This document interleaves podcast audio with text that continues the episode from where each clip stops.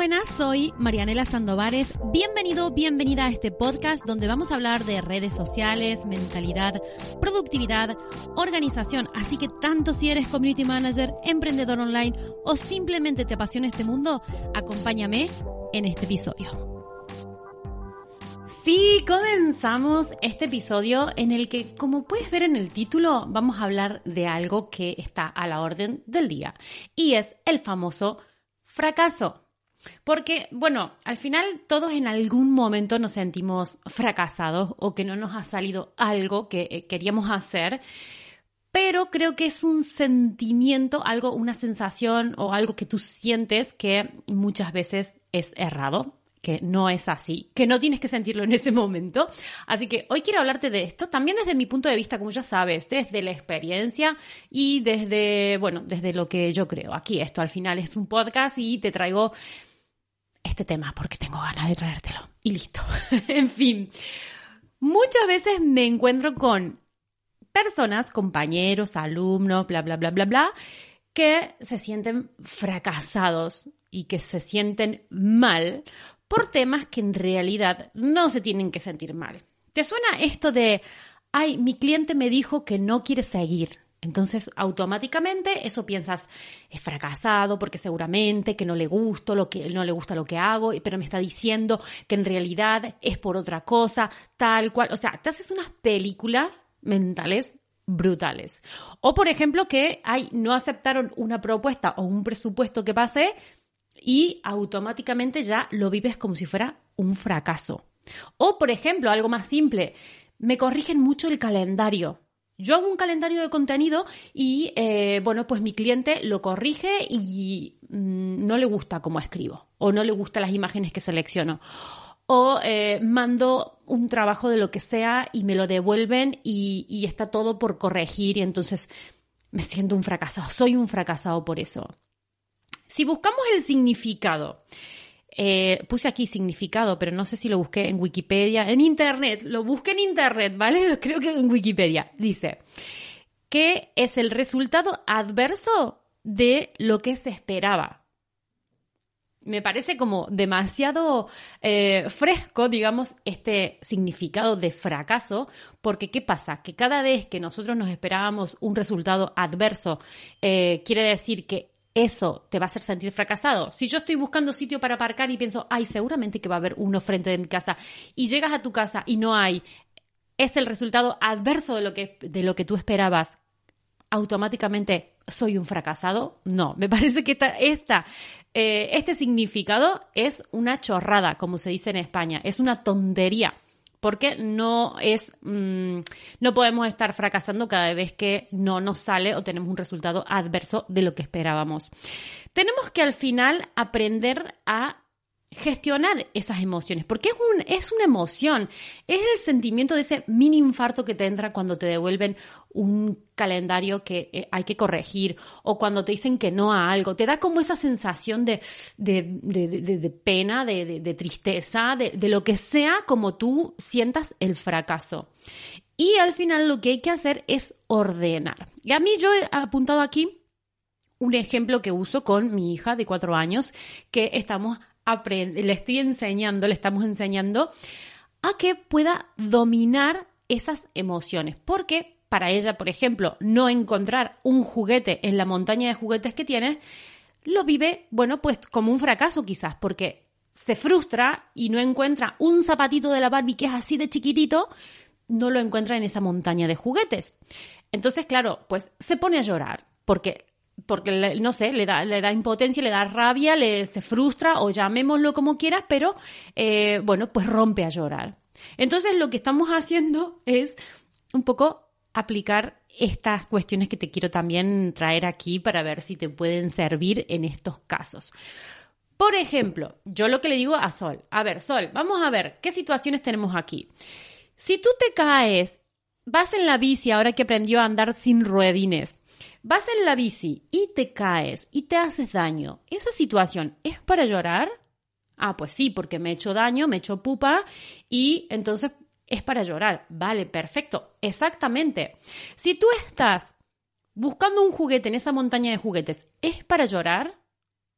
No, no es para llorar, es para decir, papá, mamá, hermano, ¿me ayudas, por favor, a buscar este zapatito de la Barbie diminuto entre esta montaña? Ah, pues sí, te ayudo, lo buscamos entre los dos. No es para llorar. Entonces, nosotros también como emprendedores en general, no solo como community manager, que ya sabes que este podcast es para, para todos, community manager o emprendedores en general, tenemos que aprender a leer la situación que tenemos delante. Cuando nosotros enviamos un presupuesto o una propuesta, tenemos dos opciones de, eh, bueno, de que nos respondan. A veces las enviamos y ni nos responden. Pasa muchas veces también. Tenemos que hacer un seguimiento. Pero a eso nos pueden contestar, pues que sí, me interesa. O no, pues voy a seguir mirando porque todavía no me he decidido. Vale, tenemos dos opciones. El no también es una opción. No tenemos que poner ahí, por más que querramos captar ese cliente, toda nuestra energía, porque puede ser que no también. Entonces, cuando nos responden un no, ¿qué hacemos con ese no? Es para, en el caso de, de mi hija, llorar y sentirte mal y sentirte frustrado y sentirte fracasado y tal.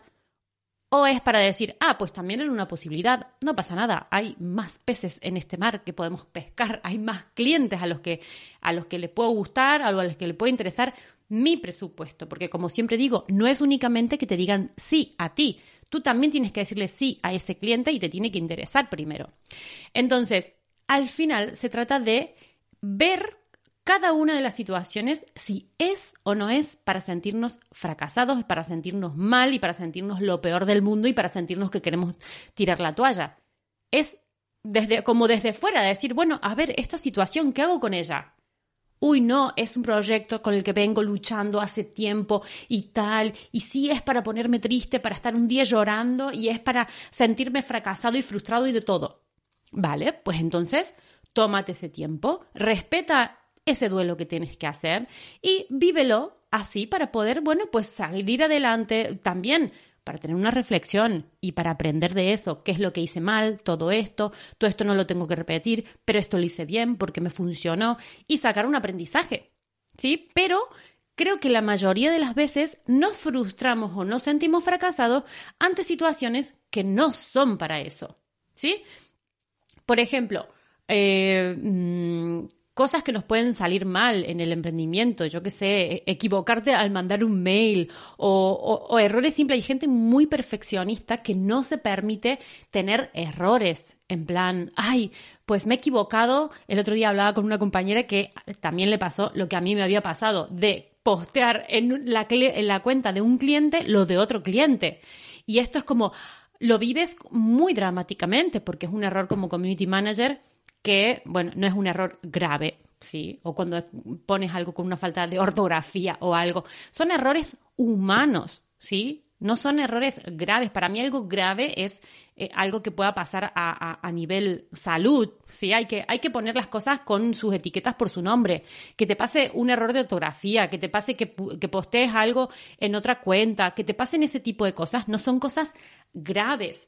Tenemos que aprender a vivirlas con unas emociones que tocan en cada sitio. Lo que pasa es que a veces como no gestionamos las emociones y nos nacen así de repente y, nos viene ahí el ataque de, ay, pues he hecho esto, qué mal, soy la peor, el no sé qué. No, obviamente vas a ir, vas a dar la cara con el cliente, vas a pedir disculpas, vas a decir, pues me pasó esto, explicar.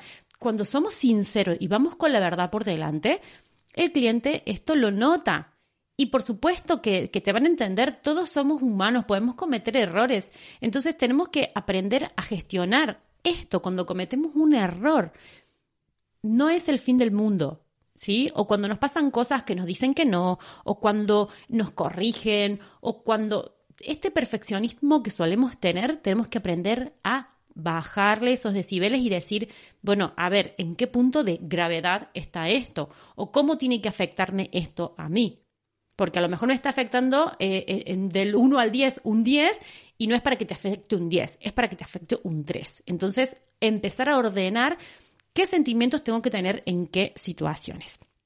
Así que, espero que te haya gustado este podcast y sobre todo que empieces a aplicar este sentido que a veces yo, este, este, este concepto, digamos, y con este ejemplo práctico, que, eh, bueno, también lo uses también para tus hijos en el sentido de que puedas decir, bueno, a ver, estás gritando y llorando por algo que no es para gritar, es para pedir, pedir ayuda, es para pedir, eh, bueno, pues atención, es para decir que no te entienden, porque muchas veces nuestros hijos eh, pues quieren algo que nosotros no lo estamos entendiendo y ellos lloran. ¿Es para llorar eso?